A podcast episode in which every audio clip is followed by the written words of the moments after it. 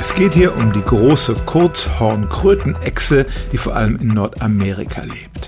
Diese Kröte hat einige Mittel, um sich vor Feinden zu schützen. Zunächst mal kann sie sich tarnen, indem sie die Farbe ihrer Umgebung annimmt. Dann bläht sie sich auf, um größer auszusehen, als sie eigentlich ist.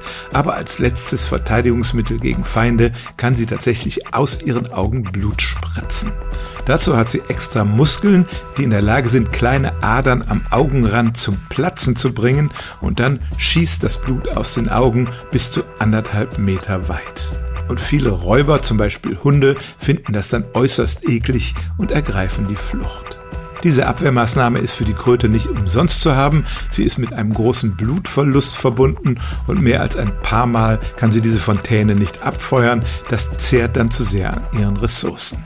Ansonsten aber ist dieses Blutspritzen eine sehr effektive Abwehrmethode und es gibt tatsächlich Krötenarten, die sich auf diese Weise verteidigen. Stellen auch Sie Ihre alltäglichste Frage unter stimmt's at radio1.de.